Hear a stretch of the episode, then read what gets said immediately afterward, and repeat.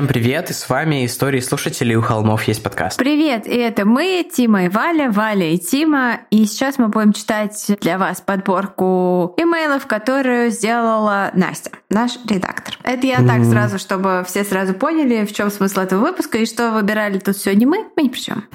И все реакции настоящие, да. все запинания в тексте подлинные. Недавно я что-то читал ВКонтакте, кто-то жаловался, что их истории не читают, но, ребята, вы бы видели нашу почту. Настя очень-очень строго подходит к отбору, потому что нам приходит очень-очень много писем каждый месяц, а выпусков у нас не так много, поэтому попадают не все истории. Но вы не расстраивайтесь, вы шлите их еще раз. Да. Может, у Насти настроение будет другое, ей зайдет, или может она это не прочла и прочтет в следующий раз. Да, еще у нас большой э, этот... Бэклог. В общем, бэклог. Ну, короче, да, мы начинаем читать имейлы, которые там вы присылали полгода назад, наверное, потому что у нас очень-очень-очень много писем. Так, ладно. Э, у нас, что греха таить, мы спешим. Нам еще надо несколько выпусков истории слушателей записать, поэтому без лишних Да, мне еще няню отпускать. Что? Новая реальность. Мне няню нужно отпускать. Ой, мне нужно еще кучу-кучу дел сделать тоже. А, история первая. Привет, Валя и Тима, Тима и Валя и Настя. Спасибо за ваш подкаст. Эта история оставила меня с тревожностью и паническими атаками. Очень хочется поделиться с ней и, возможно, предупредить людей от работы в таких местах, в которых нет никакой защиты. Зима 2017 года, Санкт-Петербург. На тот момент я работала администратором в отеле, и меня поставили в ночную смену. Какая же жуть работать в отеле в несезонное время, подумала я в очередной раз, параллельно вспоминая сияние Кубрика. Но делать нечего, платят почти двойную ставку, да и работы ночью всегда меньше. Уговорив себя поработать, я приехала и вступила на ресепшн в 20.30. 12 часов в почти пустом отеле. Класс. Немного деталей. Обычно в небольших отелях нет охраны, есть только тревожная кнопка и камеры, а также кнопка открытия дверей отеля для ночных заездов, непонятно зачем существующая, ведь пускать все равно нужно всех, а вдруг кто захочет заехать. Ну, мало ли, если там кто-нибудь очевидно агрессивный, то можно не пускать. То есть на всю ночь руководство отеля оставляет одну девушку с кассой и незнакомцами в номерах. полночь в отель зашли два молодых парня, на им было 19-20 лет. Сначала они хотели взять двухместный номер с раздельными кроватями, но услышав, что он достаточно дорогой, заселились в номер с одной кроватью намного дешевле. На одну ночь. Студенты, что с них взять, подумал я, проводила их до номера и спокойно ушла обратно на свое рабочее место. Номер они оплатили сразу, ничего подозрительного. Надо сказать, что на отель наш был разделен на две части. Периодически приходилось уходить со стойки и идти в другое крыло. Я уже и забыла об этих парнях, вернулась на стойку в начале четвертого. Вдруг камеры засекли движение. Один из парней вышел из номера и пошел ко мне на ресепшн. Вот только идет босой и какой-то будто пьяный. Студенты, что с них взять? Садится на диван напротив и держит голову двумя руками. С вами все в порядке? Нужна помощь? Молчание. Может быть, вывести вас на воздух или вызвать скорую? Двойное молчание. Никакого движения вообще, взгляд в пол, застывшая поза мыслителя. Он явно под чем-то. Непонятно, что делать. Я всегда тут э, орфография, пунктуация и все прочее сохраню. Я сделала еще несколько попыток с ним связаться, но безуспешно. Вдруг он резко встает и уходит обратно в номер. Мне было странно, но не страшно. Работа есть работа, и до утра нужно успеть много чего сделать. Снова возвращаюсь к своим делам, ухожу в другое крыло, через полчаса возвращаюсь обратно. Открываю входную дверь крыла с ресепшеном, и на пороге стоит он. Я испугалась, слишком впритык к двери он стоял, почти неподвижно, в куртке. Заселился парень с рюкзаком, сейчас был без него. Подумала, что он все-таки выходит на свежий воздух. Открою дверь и не стой на моем пути, холодно сказал он, иначе я тут все взорву. Взглядом показал на куртку, под которой явно что-то было. Опешила настолько, что сделала все так, как он просил. Закрыла за ним дверь и побежала к камерам. Долго наблюдала за тем, как этот чел то спускался, то снова поднимался ко мне на этаж, всякий раз делая это. Я молилась, пожалуйста, только не иди обратно. Вроде бы ничего такого, глупый розыгрыш, подумали бы многие, или бред наркоши. Но благодаря своей тревожности я была напугана, кровь стучала в висках, дыхание сперло и хотелось не то пить, не то писать. Через 10 минут, в кавычках, террорист исчез с поля зрения камер. Я позвонила своему менеджеру, рассказала все, что произошло, и попросила совета на случай, если он вернется обратно. Все нормально, ничего страшного, просто пусти его, он же оплатил номер, услышала я в ответ, а затем равнодушные гудки. Но уже через пару минут увидела по камерам, как ко мне поднимается полиция. Ура, ура, мне не будет страшно, я не одна. Значит, все-таки менеджер просто пытался меня успокоить, а сама вызвала полицию. Класс. Я дала показания несколько раз. Полиция смотрела номер, он действительно оставил все вещи, также там были пустые бутылки из-под пива и растерзанные пакетики чипсов. Второго парня не было. Так и непонятно, куда и когда он ушел. Утром, когда приехал менеджер, оказалось, что полицию она не вызывала. Кто же это сделал? Позже полиция рассказала, что их вызвал сам этот парень с сообщением что-то типа «Если вы не приедете через 15 минут, я здесь все взорву, приезжайте и поймайте меня». Реальная угроза. Хорошо, что у меня была копия его паспорта. В этот же день по фото его поймали около какого-то метро. После этого случая еще три месяца боялась открывать любые двери, и мне пришлось еще несколько месяцев ходить давать показания в Следственный комитет. Там мне рассказали, что этот парень действительно был под чем-то, но реальная опасность заключалась в том, что от своего отца он унаследовал шизофрению, которая дала такую побочку. Мне просто повезло, что все обошлось только угрозами. Да, конечно, это очень адско, что девушка одна остается на всю ночь. Это как-то совершенно бесчеловечно и очень опасно. Если отель сетевой, то можно пожаловаться менеджменту более вышестоящему. Я думаю, что нет, вряд ли он сетевой. Если он не сетевой, то ну, ничего не сделаешь, да. Можно не работать ну, да. там. История номер два. Здравствуйте, Тима и Валя. Меня зовут Черешня. Клевое имя. Я думаю, что это псевдоним. А, да? Жаль. Я бы хотела, чтобы меня звали Черничка тогда. Эта история произошла в декабре 2020 года. Я вечером по дороге домой зашла в магазин за чипсиками. В очереди стоял молодой человек с прикольной жестяной коробкой печенья, оставшейся с хэллоуиновского сезона. Он зацепил мой взгляд, потому что у него была куча классных нашивок на куртке. Уступил мне место в очереди, а я спросила, где он взял такое печенье. Коробка понравилась. И юноша сам сходил мне за печеньем и сам заплатил. Это было мило с его стороны. Мы вышли и разговорились. Мне было не страшно, потому что это было людное место, совсем рядом с метро, а упаковку я проверила, она была плотно запечатана. Он представился Сашей, я левым именем. А, видимо, здесь тоже, в этом письме тоже. Видимо, это у автора такая привычка представляться левым именем. Если черешня не настоящее имя. Мне нравится, что ты не сдаешься.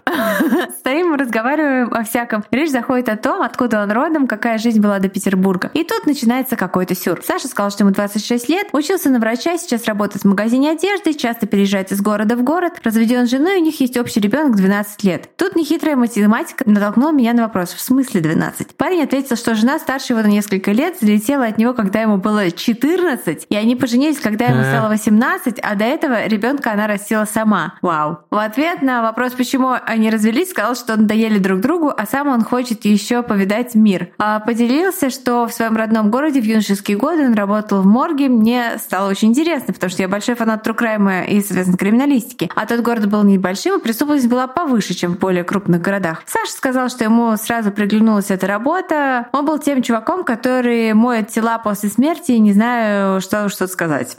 Рассказывал о буднях, о том, что трупы очень тяжелые и странные, но я это и так знаю, поэтому просто киваю. И тут он повседневным тоном вставляет. Я, кстати, знаю, каково человеческое мясо на вкус. И я спросила, как он это узнал, и мы продолжили, э, и продолжила. Я исправляю, а это, наверное, так и нарочно написано. Я прошу прощения. Я спросили, как он это узнал, и продолжили строить из себя дурачка, как будто это совершенно обычная тема для разговора. Саня ответил, что, будучи работником морга, отрезал себе кусочки от тел, уносил их домой, чтобы приготовить и съесть чисто ради интереса. Научного, О, видимо. Либо чел интересуется кулинарией по рецептам Ганнибала. И проделывал это несколько раз. Он говорил, что кусочки были совсем маленькие, и он с первого раза не распробовал. А на мой вопрос, почему не отрезал побольше, ответил, что это было бы подозрительно, потому что он жил с мамой и шифровался. Я соединили все точки и поняли, что если мы еще встретимся с этим человеком, это будет последняя встреча либо для него, либо для меня. Мне тогда было наплевать на себя, поэтому я решили взять его конфеты, сфоткали его на камеру моментальной печати. До сих пор храню это фото. И реально собрались потом снова с ним а, списаться и, возможно, напроситься на встречу или сходить в гости. На его странице ВК, который мне дал, обычные посты с подборками рок-музыки, какие-то красивые картинки вроде эскизок с татуировками и тонны картинок порнографического содержания, от порно-артов до мультиков и аниме и обычных женских нюцев. С тех пор у меня не было никаких контактов с этим чуваком, но у моей ближайшей подруги до сих пор хранится его подробное словесное описание и ссылка на страницу, а у меня фотка с датой встречи и та коробка печенья. Правда его слова или нет, он точно очень странный, а Петербург, он же Ленинград, для него, пожалуй, идеальный город. Спасибо за внимание и ваш подкаст. Сердечки. Стремно, конечно, но я думаю, что он просто наврал. Да, я тоже думаю что он наврал. Так, я читаю следующую историю. Тут комментарий от Насти, что в письме было три истории, в выпуск попала последняя. Эта история, очень личная и самая трагичная для меня, произошла с моим другом Вовой. В свое время, благодаря ему, я стала болеть за футбольный клуб «Спартак» и стал, извините. И увлекся химией. Мой друг Вова был членом Ульяновского фан-клуба «Спартака» и часто ездил на выездные игры «Спартака» в Казань и Самару. 11 августа 2008 года после удачной игры «Спартак» выиграл со счетом 2-0. Вова сел у стадиона в маршрутку до Ульяновска. Эту «Газель» они заказывали через фан-клуб, однако после матча в нее влезли лишние пассажиры. Водителю это обстоятельство не понравилось, и он отказался вести перегруженную машину. Вова первым вышел из нее, когда водитель остановился и потребовал кому-нибудь выйти из маршрутки. Что было потом, его папа выяснял по крупицам, приставая с фотографией сына к каждому прохожему. Итак, выйдя из маршрутки, Вова на попутках отправился в Самару, чтобы уехать на поезде, но до вокзала не дошел. Продавщица киоска рассказала отцу Вовы, что парня, похожего на его сына, на глазах забрал милицейский патруль. Сюрприз, сюрприз. Со слов женщины, милиционеры попросили его предъявить документы, и когда Вова полез в рюкзак за паспортом, заметили бело-красный свитер болельщика Спартака. «Ваши уже того, уехали. А ну, пройдем машину», — сказал милиционер. Живым Вову больше не видели. Жесть. Спустя месяц после исчезновения сына в доме родителей Вовы раздался странный ночной звонок. В трубке слышался лишь слабый шепот. Спорили два молодых человека. «Говори давай. Сам скажи, я не буду». Кто звонил, выяснить не удалось. Спустя неделю ночной звонок повторился. На этот раз в трубке раздавался привокзальный гул. Сразу после звонка Владимир побежал в... Что? Целинскую... Видимо, это какой-то автокоррект. Я не понимаю, какое было слово там. Целинскую Цильнин. милицию. Цильнинскую. Окей. Цильнинскую милицию с просьбой определить, откуда звонили, но вычислить звонок было уже нельзя. Тогда безутешный отец попросил о помощи главу Цильнинского района. А, ну, видимо, это город. Цильно — это рабочий поселок. Окей. Железнодорожная станция линии Ульяновск.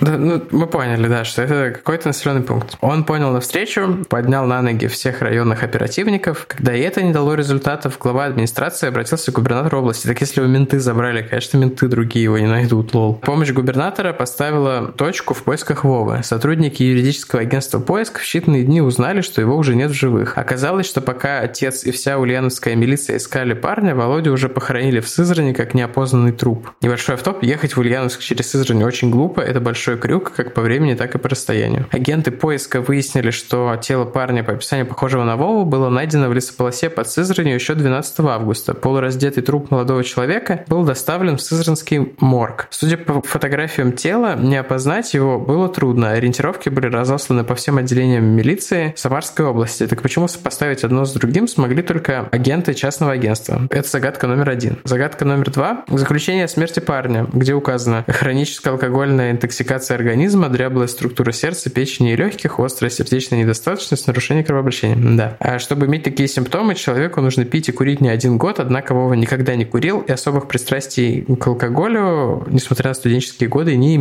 Даже рост и размер ноги погибшего в заключении о смерти были указаны неправильно. Зато медики, в кавычках, не заметили множество гематом, следы побоев отчетливо видны на фотографиях. Ну, как бы почерк. Ладно, я думаю, что там лучше прочитаю до конца. Третью загадку подкинул случайный водитель, который подобрал Вовины документы на трассе в Теренгульском районе и стал искать владельцев, чтобы вернуть. Четвертую загадку отец Вовы нашел его записной книжке. Это была записка с угрозой убийства, написанная одним из знакомых Вовы, который тоже был на матче в Самаре. Есть несколько версий произошедшего. По первой версии ее поддерживается большинство людей, кто знаком с этой историей. Вова погиб от рук самарской милиции. В эту версию вписывается и липовое заключение о смерти, и полное бездействие сотрудников МВД как Самарской области, так и Ульяновской. Но это классический, на самом деле, почерк. Я таких много историй слышал. В основном про всяких политических, конечно, чуваков. Чем именно этот парень им мог не понравиться, я, конечно, для меня загадка. Даже проскакивала информация на фанатских сайтах, что после матча произошел конфликт болельщиков Спартака с ОМОН. Ну, окей. Опять же, официального подтверждения этой инфы нигде нет. По второй версии, в гибели Вовы могли быть виноваты его товарищи. Возможно, в маршрутке по дороге домой произошла драка, в которой Вова был убит. Чтобы скрыть следы тела погибшего, выбросили под Сызранью, а рюкзак и документы в Теренгульском районе. Кстати, по словам отца, на допросах Вовины друзья путались в показаниях и нервничали, а водитель маршрутки всячески избегает встреч. В таком случае липовое заключение о смерти было составлено для того, чтобы труп не признали криминальным. Если раскрыть убийство не удастся, милиция получит по шапке за висяк. Лол, милиция в любом случае тут себя показала не с лучшей стороны. В итоге парня похоронили как безмялого алкоголика, а все его вещи, которые могли стать уликами, сожгли. Зашибись. Третья версия, самая туманная. Вова решил добираться домой автостопом и нарвался. Его ограбили, убили и выбросили по дороге. Как бы то ни было, 14 сентября, спустя месяц после смерти, Вову привезли домой, чтобы похоронить по-человечески. К сожалению, правду о том, что произошло с моим другом, мы, скорее всего, не узнаем. Берегите себя и своих близких. Какая ужасная история. Да, история ужасная. Бедный Очень Вова. сочувствуем. Очень-очень сочувствую. Такая напомнила мне наш выпуск про Grateful Dead. Угу. Где просто чувак там, и что-то случилось так вот. Никто никогда не узнает, что было на самом деле. Ужас. Страшно жить. Следующую историю прочту я. Добрый день, уважаемые Тимофей и Валентина. Я решил слушать вас строго начиная с первого выпуска. Сейчас еще где-то на выпуске про озеро Бодом, но случайно забежал куда-то вперед и краем уха услышал про Анастасию. Пока не успел понять вашу роль в подкасте, Анастасия. Ну и вам здравствуйте, спасибо за вашу работу.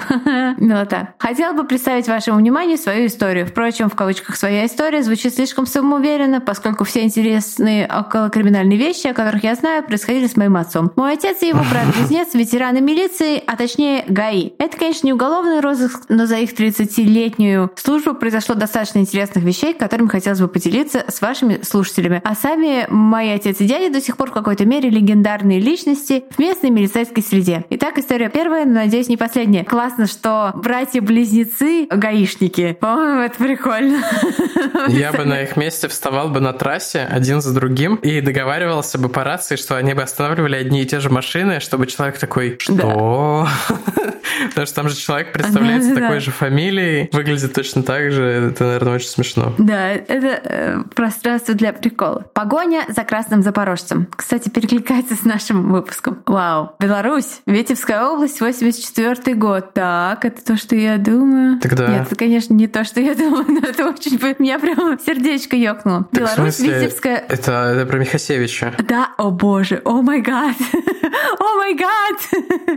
О май гад! Беларусь, Витебская область, около 1984 года. В это время Витебск все еще был достаточно успешным промышленным центром, а население не рвалось так усиленно поближе к центру тогда еще БССР в погоне за более высоким заработком. Нет, отнюдь. Жители нашего города зарабатывали достаточно по советским меркам и вполне могли позволить, а, могли за энное количество лет скопить на машину. Да? У меня тут есть коммент по поводу того, что люди куда-то там не стремились за заработком. Урбанизация — это нормальный, естественный процесс, потому что в сельской местности все меньше рабочих мест. А в Советском Союзе нельзя было переехать. Был репрессивный институт принудительной регистрации. Типа ты не мог просто захотеть жить в другом городе, тебе нужно было получить 100 разрешений, чтобы переехать, устроиться на работу, поэтому тут про выбор не очень уместно. Вот, просто СССР хейт. Вот. Окей. Левацкий прос. Вот, эм, значит, эм, итак, за энное количество лет можно было скопить на машину. На москвич, а если не так повезет, на запорожец. Именно на таком кроваво-красном запорожце в то время по области в поисках жертв и разъезжал маньяк Геннадий Михасевич. Я попытался в Коневского, но не знаю, получилось ли. Отлично получилось. Класс, надо этот выпуск прямо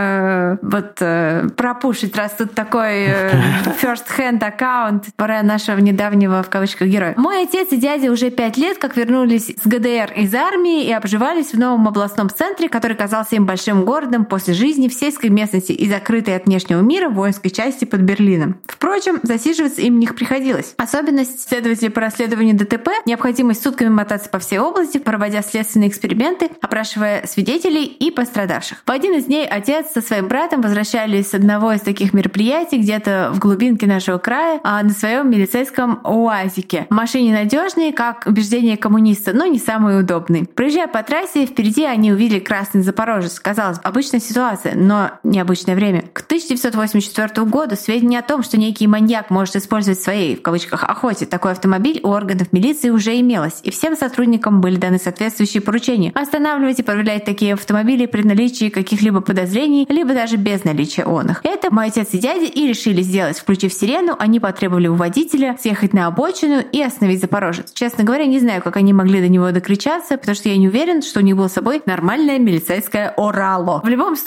внушения не подействовали, Запорожец только прибавил скорости и попытался скрыться. Естественно, папа с дядей тоже не сплоховали и бросились в погоню. У какой-то деревеньки Запорожец вылетел с дороги и ринулся в поля. Через некоторое время водитель выскочил из машины и бросился в сторону огородов и леса, но мои усатые родичи не отставали. Хорошая физическая подготовка – важное качество представителей закона, особенно если это советская милиция. А еще более особенно, если ты молодой старлей с неиссякаемым запасом азарта от погони.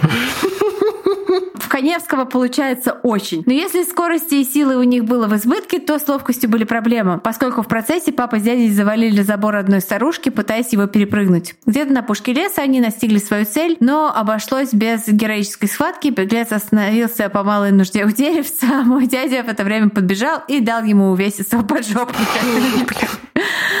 Триумфа, увы, не получилось, а имена моего папы и дяди в аналы истории не записали, зато туда впоследствии записали, например, имя Мечислава Гриба, тогдашнего начальника областного УВД, чья роль в поимке Михасевича, по словам моего отца, была в исторических хрониках сильно преувеличена. Но это уже совсем другая история. Она настолько преувеличена, что... Ну, про этого чувака... Что мы даже его не упомянули, этого в выпуске. Мы... А, да, я Вале присылал скрины из э, «Следствия вели», где Мечислав Гриб Просто да. потому что это угарное имя, я присылал. О, офигенное имя. Пойманный оказался просто пьяненьким мужичком, который испугался, что его привлекут к ответственности за пьяную звезду, и поэтому пытался скрыться. Делать нечего, мужичка закинули в салон УАЗика, папа сел за руль запорожца, и в процессе поехали через поля и ухабы в сторону ближайшего крупного города. Арши, Орши, я не уверена, поэтому прошу. Орша. Оршу. Орше. Да, да, как да. я упоминал, УАЗик машина мощная, но комфорт там не экстра-класса, особенно когда битый час ездишь по рытвенным и перепаханным полям. Когда ребята приехали в Оршу, Оршу и на Запорожец, и на мужичка, которого вытряхнули из УАЗика, больно взглянуть. Машина стала из красной стильного коричневого цвета из-за грязи, а все ее стекла, включая лобовое, получили бесплатную тренировку в 300%. А вот мужичок, наоборот, немного поолел из-за тех синяков и шишек, которые он получил во время езды по кочкам. Почесав репы, папа и дядя посчитали, что алкодрайвер и так уже получил необходимые доказания и отпустили его на все четыре стороны. А Запорожец сказали забрать на следующий день, как распиться. Неожиданного поворота в истории не будет, на этом она заканчивается, а Михасевича на следующий год задержали, а молодые девушки области, включая мою маму, вздохнули с облегчением. Когда смогу устроить папе очередной допрос, уверен, снова вернусь к вам. Спасибо вам за подкаст. Именно он и ваши голоса, ставшие уже родными, сопровождают меня во время долгих прогулок. С уважением, Миша. Миша, срочно допрашивать папу и дядю.